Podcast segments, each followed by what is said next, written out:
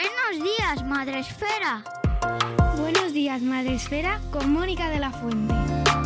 Buenos días, Madre Esfera. Bienvenidos un día más al podcast de la comunidad de creadores de contenido sobre crianza en castellano.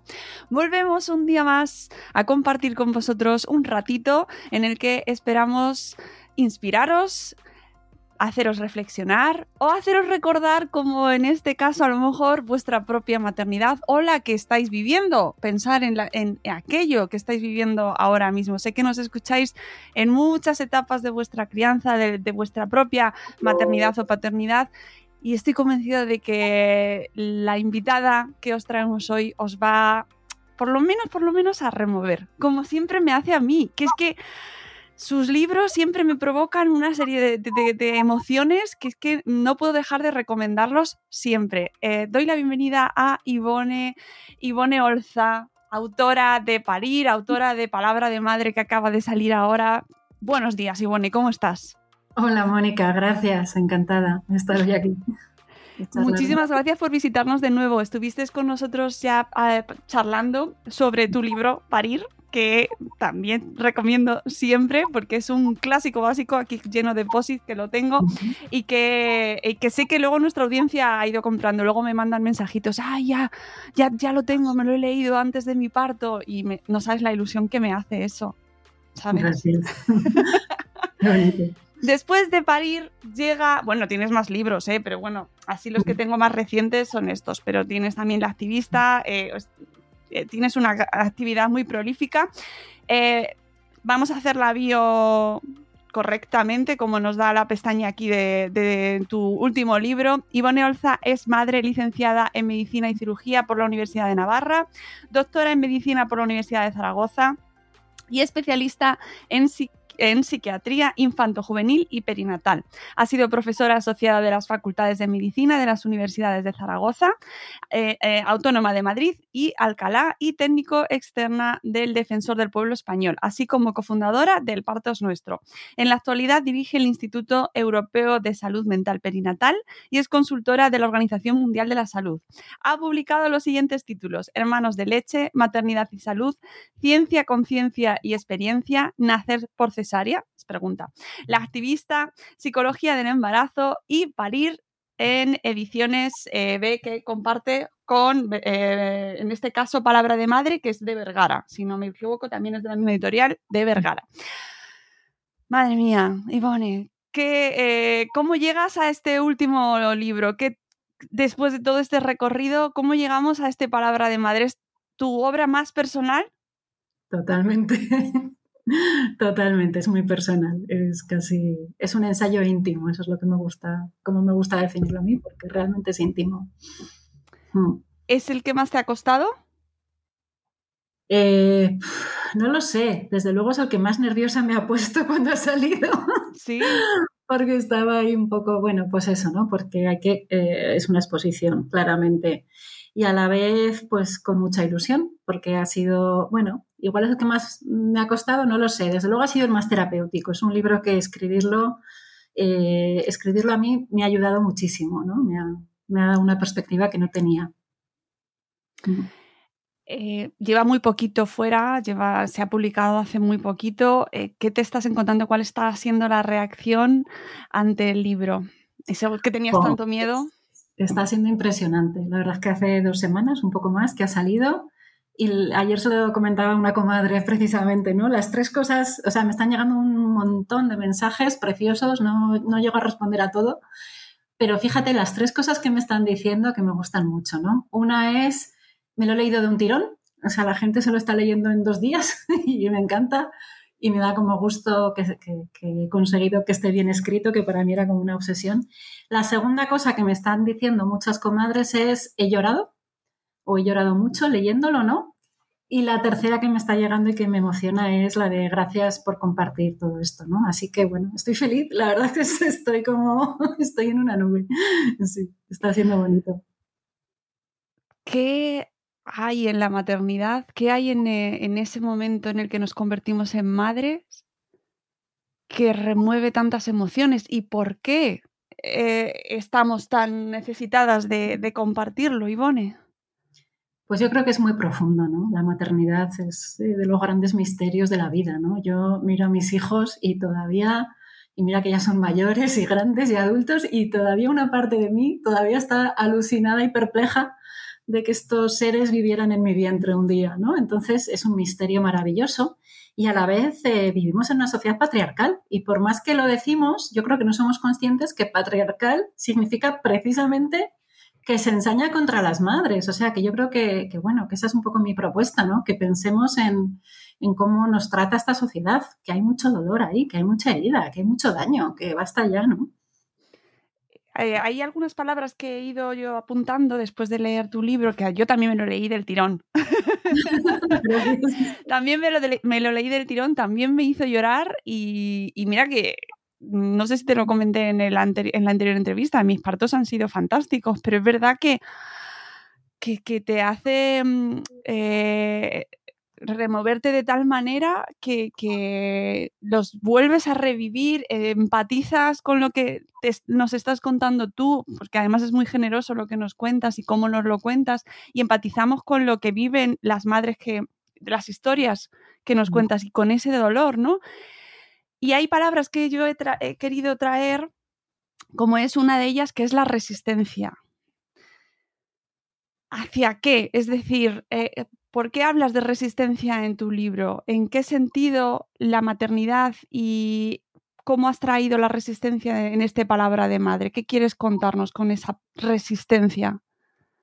Bueno, yo hablo mucho de las comadres, ¿no? Y de esta red, de estas redes invisibles de apoyo mutuo que hay que hacer que dejen de ser invisibles, porque hay, hay muchas madres sosteniendo a otras madres, muchas profesionales cuidando y gracias a eso salimos adelante al final, ¿no? Por un lado, por un lado la sociedad nos lo pone muy difícil, pero por otro lado hay muchas historias muy bonitas de apoyo mutuo y yo cuando viví todas esas historias, cuando las atravesé, ¿no? Yo siempre pensaba, jo, alguien tendrá que contar un día estas historias porque son muy bonitas, ¿no? Y al final, pues es parte de lo que, lo que he contado en este libro, ¿no? Visibilizar toda esta, bueno, toda esta resistencia, ¿no? Todas estas personas y profesionales y comadres y, y padres también, ¿no? Que, que, que a veces se dejan la piel ahí pues para asegurar la ternura, para asegurar el cariño, para asegurar el consuelo, ¿no? Cosas como fundamentales en la dignidad humana y que sin embargo durante mucho tiempo han estado como, como o todavía están como escondidas, ¿no? Como, como si no les diéramos el valor que, que, requieren. Mm. Eh, y tú además nos lo vas contando desde un viaje personal tuyo, eh, desde tu, además desde tu profesión, que da esa autoridad, ¿no? las madres los, lo vivimos, siempre vemos los referentes, eh, los ginecólogos, eh, los obstetras. Mm, y nos cuentas desde tu perfil, eh, es como muchísimo más mm, chocante, ¿no? Ese viaje que has hecho. Claro, para mí, o sea, yo creo que todas las madres vivimos en nuestro cuerpo un conflicto entre lo que nos ofrece la biología, lo que nos pide el cuerpo en relación a nuestros bebés y nuestros hijos, ¿no? que es cuidarles y protegerles, y lo que nos dice la sociedad patriarcal. Pero yo creo que en el caso de las médicas, eh, tengo muchas amigas médicas, eh, el conflicto se multiplica al darnos cuenta de que, de que también la medicina eh, es parte de esa eh, bueno, pues esa, no sé cómo llamarlo, ¿no? De ese patriarcado, de, o sea, que la, medicina ha hecho mucho daño a las madres, rompe, intenta que se rompan los vínculos en algunos contextos, en algunos momentos, y darte cuenta como médica, yo que amo la medicina, yo y muchas compañeras, ¿no? A mí me encanta la ciencia, me encanta la medicina y a la vez la he sufrido pues todavía más, ¿no? Al darme cuenta que, que ese daño que yo sufrí, que sufrieron mis hijos, ¿no? O mi familia, venía en algunos casos de, compañeros médicos que además su intención no era mala, ¿no? O sea, que era un poco como, pero esto cómo es posible, ¿no? o sea, como, y también como psiquiatra, ¿no? La, psiquiatría ha hecho un daño enorme, ¿no? También ha ayudado, obviamente, pero ahí hay muchas cosas que hay que cambiar. Y para mí lo interesante ha sido ver que es el mismo patrón, ¿no? Es el patrón de la deshumanización, es el patrón de la despersonalización, es el patrón de no pongas aquí tus emociones, que son una pérdida de tiempo o que esto es poco profesional, ¿no? Cuando es justo al revés. O sea, yo creo que la empatía y la ternura es lo, más bonito que tenemos siempre, ¿no? Estemos donde estemos. Y también siendo médicas o también siendo sanitarias, ¿no? O sea, eso, eso no habría que dejarlo nunca fuera. Claro, pero supone un desgarro, yo imagino, ¿no? Eh, de todo lo que vives y has aprendido en, en, todos los años que llevas de experiencia, y además nos lo vas contando en tu libro, cómo cómo enfrentarte a que aquello de donde vienes te está haciendo daño a ti misma y en tu propia experiencia. Y además nos lo cuentas con tus, con tus, tus propios partos y no puede ser más impactante. Sí, sí, y es bastante demoledor y es bastante, bueno, pues eh, sí, es doloroso y yo creo que muchas hemos estado ahí, ¿no? Por eso resuena tanto el libro, porque obviamente no hace falta ser sanitaria para entender de qué hablamos, casi todas las madres, yo creo, en un momento u otro hemos sufrido algún tipo de violencia obstétrica, por ejemplo.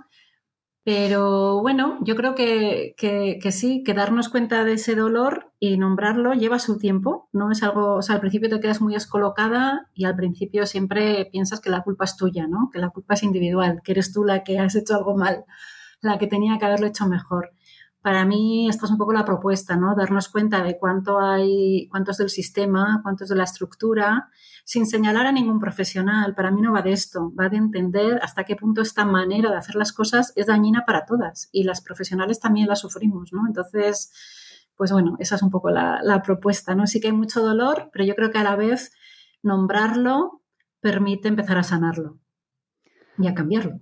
Sí, claro, lo que pasa es que nombrarlo tela, porque hablabas de violencia obstétrica, la que nos cae cada vez que se habla de ese tema. Madre mía. Sí, hay que respirar hondo, hay que respirar hondo. Yo creo que hay que, bueno, yo me alegro de que esté el tema sobre la mesa, ¿no? De que estemos hablando de esto. Y veo que hay que, hay que explicarlo mucho. Hay que explicar que violencia obstétrica no es que un profesional quiera hacer daño a una paciente, no, no va de eso va de un profesional que trabaja en un sistema que también es dañino para las profesionales, que también es tóxico, que no te permite descansar, que no te permite cuidar tus emociones, que no te permite trabajar muchas veces como a ti te gustaría, ¿no? Todo eso va generando una manera de hacer que acaba siendo traumática, pero para todas, no solo para las madres y los bebés, es que es traumática para todas, ¿no? Entonces, yo creo que hay que nombrar la violencia obstétrica como la realidad que es, pero explicándola muy bien. Y no creo, sinceramente, yo no creo que la solución sea eh, penalizarla. O sea, yo creo que eso sería como el último paso, ¿no? Yo creo que antes de eso hay que hablar de las condiciones de trabajo, de la formación, de, la inversión, ¿no? de un montón de cosas. Uf, hay una parte en la que hablas de cómo estabas atendiendo tú desde tu rol profesional de psiquiatra infanto-juvenil, las circunstancias en las que tú estás atendiendo a cierto paciente y lo que eso implica para ti. Y eso a mí me parece muy significativo. Sí, y es doloroso. Y yo he trabajado de forma violenta. O sea, es que esto no es de, de buenos contra malos, ¿no? Yo creo que en este sistema todos pues por, lo que te decía antes, por el contexto, ¿no? Yo como psiquiatra infantil, pues volvemos a lo de antes. A mí me encanta la psiquiatría infantil y, la psiquiatría y a la vez para mí ha sido durísimo muchas veces en las que yo me he sentido pues cómplice también de esta manera de hacer las cosas dañina, ¿no? Y que a veces te genera muchas dudas y en algunos casos pues eh, somos unos cuantos que hemos casi dejado, yo he dejado de trabajar en la sanidad pública con todo el dolor de mi corazón, ¿no? Pero porque sentía que, bueno, que esa manera de trabajar a mí pues ya me estaba llegando a enfermar casi, ¿no? Creo que, que hay mucho hay que, sobre lo que reflexionar. Mm, sí, que a veces nos enzarzamos y es agotador. A veces nos enzarzamos en debates y tú lo verás, a lo mejor ya incluso ni, ni lo ves, ¿no? En este, no, no, no, lo llames violencia obstétrica, llámalo. llámalo X. Mm. Y, hay veces que dices, mira, es que yo ya no quiero entrar en ese debate, porque mm. al final sigue habiendo dolor detrás. Mm. Sí, exacto. Yo creo que el debate tiene que estar más en, cómo cambiamos esto, ¿no? Y en escuchar a todas las partes implicadas. Claro que hay que escuchar a las ginecólogas, claro que hay que escuchar a las madres que han perdido a su bebé en el parto, claro que hay que escuchar a los padres, pero por eso digo que yo creo que es un, tema social y colectivo, ¿no? No es de, no es de señalar con el dedo a individuos. Claro, y, hay, y hay una cosa muy que me llama mucho, porque tu libro se llama Palabra de Madre. Mm el poder de la maternidad. Pero la palabra de madre a veces se toma como algo, bueno, es que es la madre, ya está la madre. Sí, esa era parte de mi reivindicación, ¿no? Hablar desde ese lugar, porque a mí de las cosas que más me ha chirriado como psiquiatra ha sido precisamente esa, ¿no? De las que más me empezaron a chirriar cuando me convertí en madre, ¿no? Cómo hablaban mis colegas de las madres, ¿no? Y, en psiquiatría infantil lo vemos mucho, que muchos niños llegan, ahora menos, pero tradicionalmente los niños a la consulta venían con la madre. Raramente venían con el padre a la consulta del psiquiatra infantil. Y sin embargo, mm, enseguida se encontraba un problema con la madre, ¿no? Era como esta madre es una histérica, esta es una pesada, esta no sé qué, y era como, a ver, espera, que es que esta madre igual es la única que está ahí para empezar. O sea, este niño, niña o chaval tiene muchas dificultades, pero igual está fallando toda la sociedad y igual esta madre está más sola que nadie y lo hace lo mejor que puede, lo hace lo mejor que puede, ¿no? Y, y muchas veces las madres tienen un conocimiento muy profundo de lo que está pasando. Y sin embargo, los médicos estamos poco acostumbrados a escuchar eso, ¿no? Y esto también lo vemos a veces incluso en neonatología, ¿no? Hay madres que saben que su bebé está poniéndose malo antes incluso de que lo detecte el personal de enfermería o de que lo detecte el monitor, ¿no? Y sin embargo, yo, yo he estado ahí y he visto a madres que decían, ya, es que yo noté algo, pero no me atreví a decirlo porque, ¿no?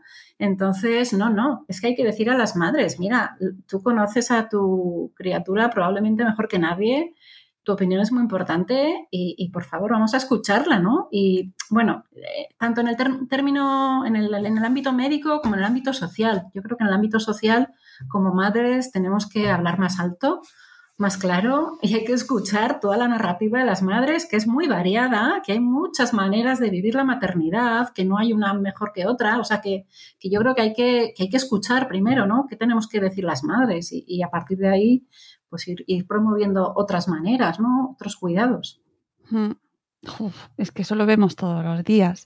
En el ámbito de la salud, en el ámbito de la educación, en, todo aquello que está implicado en la crianza y la maternidad y la infancia, cuesta muchísimo eh, darle el valor que tiene. Cuando luego vemos que una experiencia dolorosa o traumática en algo en el parto o en el embarazo tiene unas implicaciones ahora estamos empezando a verla, gracias en parte pues también mucho a vuestro trabajo. Pero ¿por qué hasta ahora no se ha visto esto? Pues eh, volvemos a, la pregunta del millón, ¿no? que va antes. Yo creo que es, que es parte, lo que te decía, ¿no? Parte del patriarcado. Igual estamos desgastando un poco la palabra, pero es que es así. Este, este sistema eh, niega nuestra voz, nuestra palabra de madre, ¿no? Yo creo que hay que reivindicar ahí nuestra, nuestra experiencia, nuestro conocimiento y tendría que ser un poco lo que sustentara el planteamiento inicial de muchas cosas, ¿no? Desde la medicina hasta los cuidados, hasta la educación, ¿no? Tendría que partir un poco de ahí, de esa experiencia. Yo veía estos días, todo este horror que estamos viendo ahora, ¿no? Con la guerra tan cercana y cuando ves quiénes se sientan a dialogar, ¿no? Y ves todos estos señores, dices, madre mía, si ahí hubiera tres o cuatro abuelas, si ahí hubiera cuatro o cinco madres, ¿no? En esa mesa de negociación, es que ya el punto de partida sería otro, ¿no? eso también está en el libro, ¿no? los procesos de justicia restaurativa cuando han sido liderados por madres que han podido reconocerse en, o pensar, ¿no? En las madres de, de esos otros hijos, ¿no? Que, al final todos somos hijos de madre, ¿no? Y desde ahí hay algo muy universal y, se puede reconducir, yo creo, hacia otro lugar mucho más desde la empatía y desde el cuidado mutuo. Mm, es verdad, desde los cuidados y me, gusta mucho y la tengo subrayada. Hay una frase que dices, eh, la clave que inicia y sostiene el patriarcado es la represión de la maternidad entrañable. Mm. ¿Qué es, cómo podemos explicar esta maternidad entrañable, Ivone? Yo creo que la, bueno, a mí me gusta mucho el trabajo de autoras como Casilda Rodríguez y Victoria Sau, ¿no? Y, hablan y lo, explican muy bien, ¿no? Yo he, intentado, yo he intentado contar lo que aprendí de ellas, ¿no?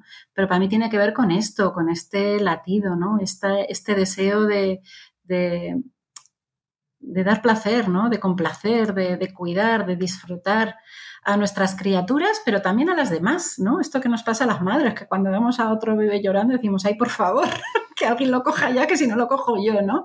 Esta empatía, este deseo universal de, de consolar, yo creo que es como el núcleo o una parte importante del núcleo de la experiencia maternal, ¿no? Cuando eres madre, prefieres enfermar tú que que enfermen tus hijos, ¿no? Eh, eso, es, eso es lo más, eso es, el altruismo, ¿no? Cuando por evitar el sufrimiento a otro prefieres pasarlo tú, yo creo que eso tiene un valor enorme y eso es un poco lo que, lo que se, de alguna manera, el patriarcado, cuando el patriarcado se apropia ¿no? de, los hijos diciendo que son del padre, ¿no? cuando se le da, se le otorga ese poder simbólico al padre como institución, ¿no? De, de, decidir sobre la vida de las criaturas, yo creo que está ahí, ¿no? Eso, yo creo que eso es lo que hay que visibilizar, porque eso sigue a día de hoy en muchos ámbitos, ¿no? Y, y, no es solo lo simbólico del apellido, es mucho más profundo y está ahí, ¿no? El juicio constante a las madres es tremendo, o sea, es tremendo. El juicio y la culpa. Hablamos mm. también de culpa, que también hablas muchísimo de ello y que creo que también es algo universal. Sí. ¿Cómo, cómo, cómo sanamos eso? Pues la culpa es una losa, es una losa que nos aplasta. Y muchas veces estamos tan hundidas en la culpa que no levantamos cabeza. Y yo creo que con la culpa tenemos que hacernos de espejo las unas a las otras. Porque yo he visto a tantas madres en mi consulta como psiquiatra, ¿no? Tantas madres diciendo, es que no he hecho nada o no hago nada en todo el día. Y es como, a ver, espera, espera, ¿cómo que no haces nada en todo el día? Cuéntame qué has hecho hoy, ¿no? Y hoy es pues que me he levantado a las 6 de la mañana, que he consolado a un bebé, que he preparado el desayuno para otro, que he vestido a uno, que luego he ido corriendo no sé qué, que he llamado. O sea, eso, eso no es nada. eso es inmenso, ¿no? Y por eso yo creo que, que, en el tema, o sea, que a mí me, me, servía, ¿no? Me servía ver a tantas madres con un sentimiento terrible de culpa cuando yo lo que veía desde fuera era que era una maravilla lo que estaban haciendo. Era una maravilla en condiciones súper difíciles y, sacando de donde no había las fuerzas o el dinero o el tiempo para seguir cuidando, para dar una alegría a sus hijos, para, bueno, para estar pendientes de todo, ¿no? Entonces era como, jolín, esto no es justo. Y a mí verlo en ellas, verlo en otras, me ayudaba a verlo en mí misma también, ¿no? A darme cuenta que mientras tanto yo también iba ahí arrastrando mi sentimiento de culpa y, y es como, es que hay, hay que darle la vuelta a esto. Entonces, para mí, pensar, ¿no? En lo social, ver un poco cómo de difícil nos lo pone la sociedad a las madres, porque a mí me parece, a mí, a mí ahora mismo me parece dificilísimo maternar, ¿no? Y, y, entonces creo que visibilizar eso y nombrar eso nos ayuda a, quitarnos la culpa. No te digo toda, pero una buena parte sí es como, ah, bueno, vale, que esto no es mío, que esto es, es que hay un sistema que se beneficia de esto, ¿no? Y, y hay un sistema que le viene bien que, que, nos sintamos culpables. Entonces, bueno, vamos a ir las unas a las otras, ahí las comadres, ¿no? Ayudándonos en esto, ¿no? En decir, no, no, tú no tienes la culpa, tú lo estás haciendo estupendamente. La culpa yo creo que también tiene que ver con la responsabilidad, ¿no? Y nombrar la culpa desde otro lugar, pues nos ayuda, pues igual a asumir responsabilidades, ¿no? Decir, vale, pues, pues esto pasó, fue doloroso, pero yo ahora estoy en otro lugar y voy a proteger a mis criaturas de otra manera, no voy a permitir este, este tipo de maltrato, por ejemplo pero para eso necesito también estar fuerte, estar sostenida, necesito saber pedir ayuda, necesito aceptar ayuda, que ese es otro temazo, madre mía, lo de pedir y aceptar la ayuda, ¿cuánto, cuánto nos cuesta, no?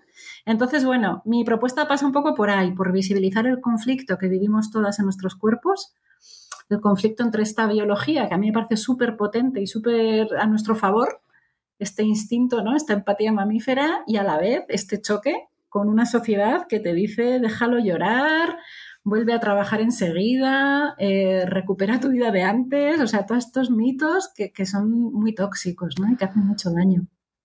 Claro, y además, cuando intentas eh, reivindicar esa maternidad entrañable, eh, se acusa o se nos acusa o se te acusa, se acusa a quien lo hace de estar retrocediendo en tus derechos, en tu búsqueda de independencia, de estar, tú lo habrás oído un montón de veces, ¿no? De, de ser como una regresión a, no sé, y perder estatus adquirido. A mí me han acusado de muchas cosas de estas, ¿no? Desde esencialistas hasta conservadoras, hasta retrógradas, y es como, no, perdona, o sea, es que estamos hablando yo creo que hay que reivindicar todo esto también desde, desde el placer y desde la humanidad y desde el disfrute, ¿no? Y, y, dejarnos criar, ayudarnos a criar que criar puede ser gozoso, precioso, divertido, bonito. Y también para los hombres, por supuesto, reivindico ahí su papel absolutamente, pero, pero dejarnos que, seamos las madres que queremos ser. No nos pongáis esta carrera obstáculos y, déjame que yo decida. ¿no? Que no decida la sociedad por mí en qué momento tengo que dejar a mi bebé. Sabes que esto no, esto hay que, hay que darle un poco la vuelta, yo creo. Y, respetando mucho las decisiones individuales, por supuesto.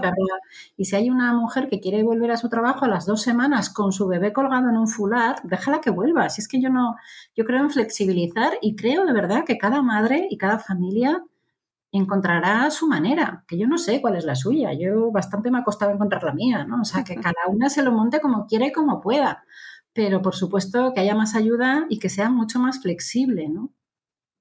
Mm, y que muchas veces erramos el tiro porque nos enfrentamos entre nosotras. No nos damos cuenta de que la otra madre eh, no está enfrentándose a, mí por mi decisión, sino que nos están poniendo en esa posición, ¿no? Identificar claramente por qué viene ese enfrentamiento. No se trata de tú vuelves a trabajar y tú no vuelves a trabajar. ¿Tienes opciones?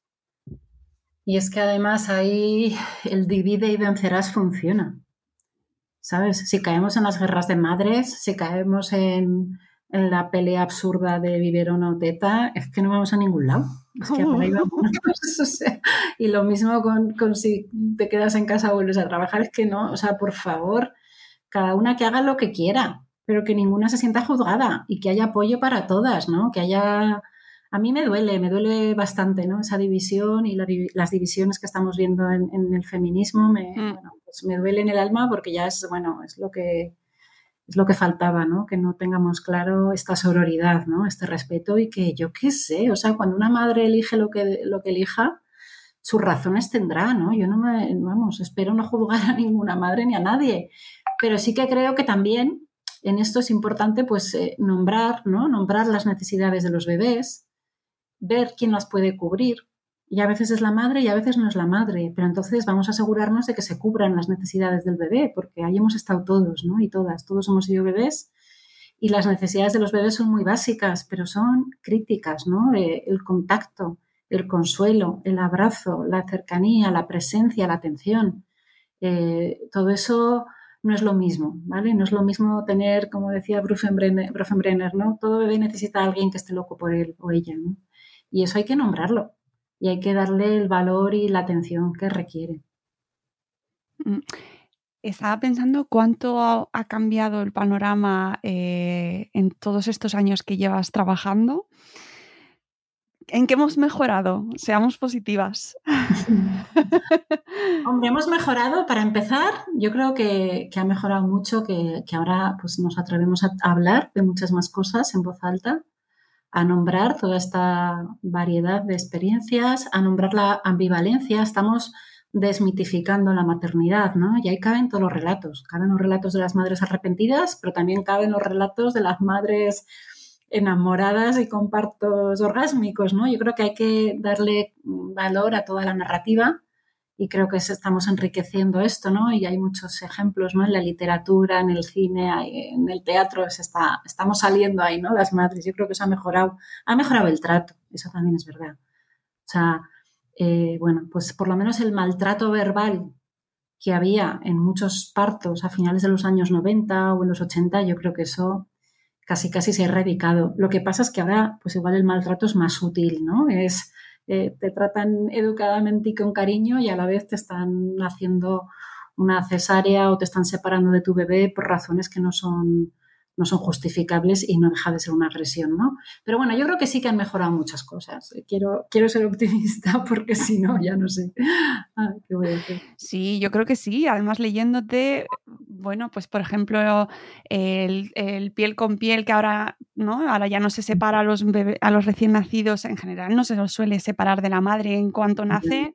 Pero con la pandemia ha sido muy bestia. Eso, era, eso iba a hablarlo contigo, ¿no? El tema de la pandemia ha supuesto un retroceso tremendo. Y no, y no sé si somos conscientes de ello. Pues no lo sé, pero ha sido terrorífico y todavía sigue. Y no es normal que, que, todavía en algunos sitios las embarazadas tengan que ir a la ecografía solas, sin ninguna justificación de nada y, vamos, eh, exponiéndose a que les digan que no hay latido o que hay una malformación estando solas.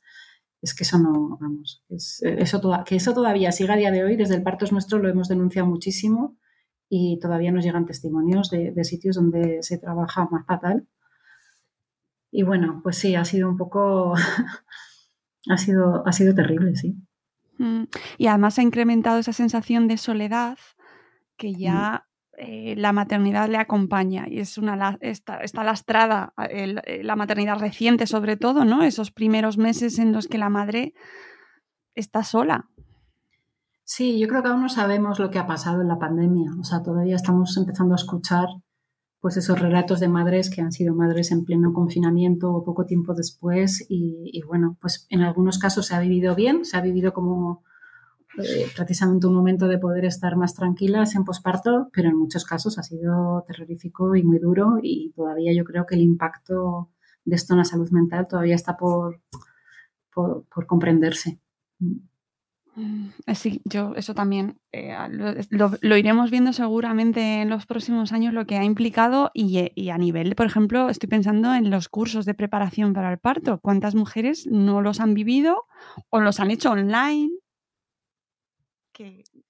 Sí, el problema no es tanto el curso, sino la soledad que decías tú, ¿no? El, haber estado tan sola, el no haberte hecho amigas, el no tener comadres, el no haber conocido a otros bebés cerca, o sea, esto yo creo que todavía no, todavía no sabemos el impacto que todo esto va a dejar o está dejando ya, ¿no?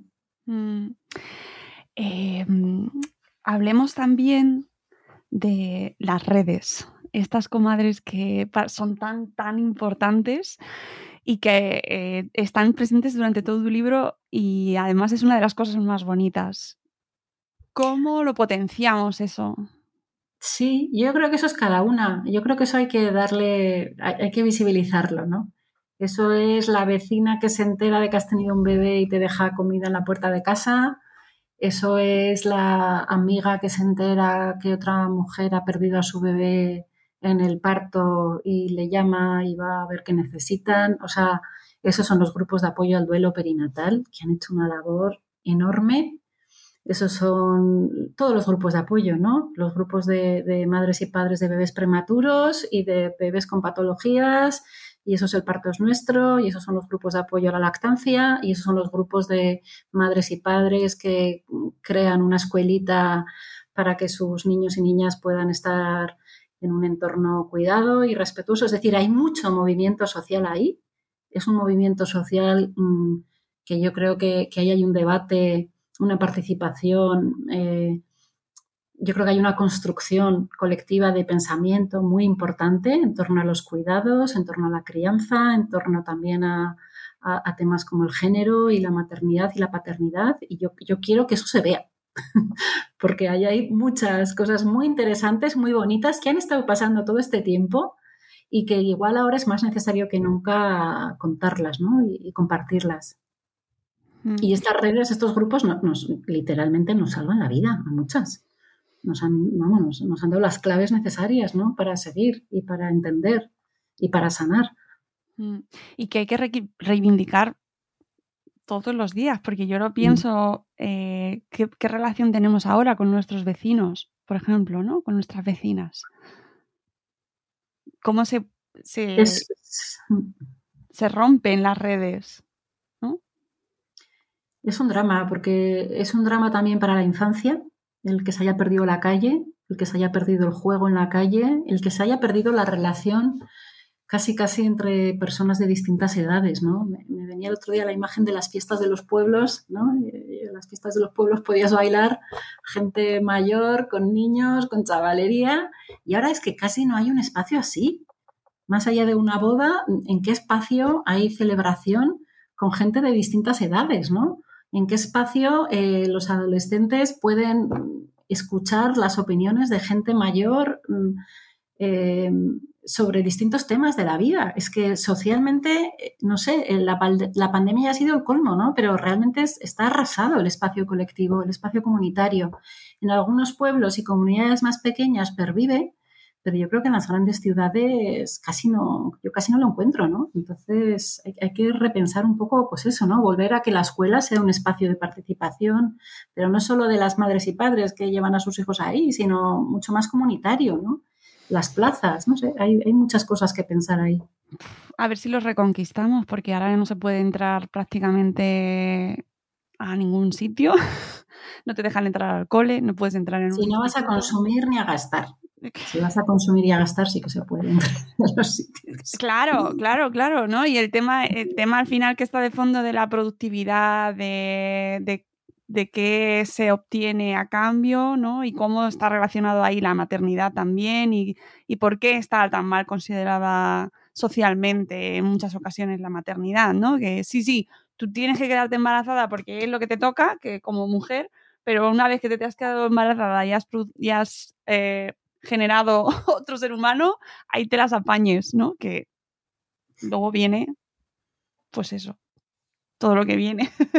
Sí, está, está difícil, pero bueno, vamos buscando espacios y maneras. Sí, no, desde luego tu libro eh, me parece una, una, manera de reivindicar pues esa, esa, ese punto de encuentro entre maternidades eh, de todo tipo. Yo de verdad hago un llamamiento a, a toda nuestra audiencia hayáis tenido la maternidad que hayáis tenido de una manera, de otra. Eh, al final hablas de cosas muy universales, de cómo afecta a tu trabajo, desde tu perfil profesional, desde tu perfil personal de pareja, cómo te afecta a tu pareja también, que también me parece que es algo que hay que tener en cuenta, cómo nos afecta como personas y como pareja, ¿no? La, la manera en la que criamos y en la que somos madres y cómo nos relacionamos con el mundo.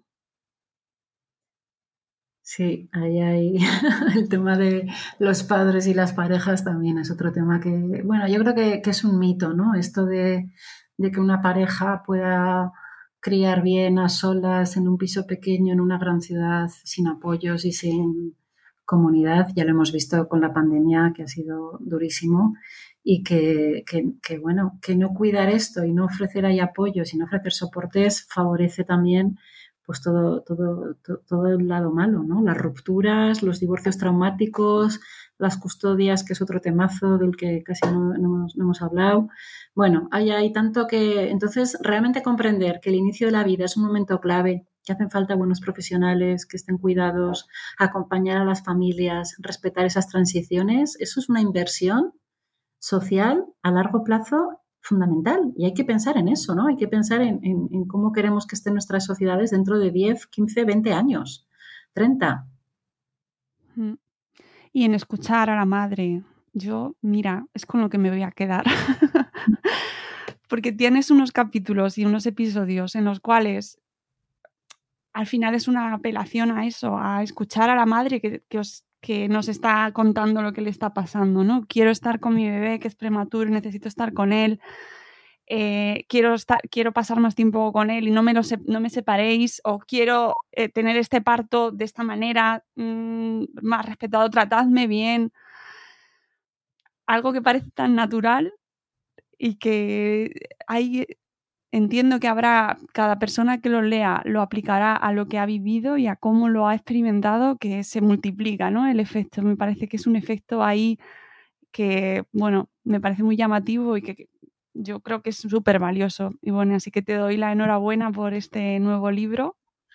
Gracias, Mónica. Yo lo veo como, fíjate, yo lo veo como una cadena.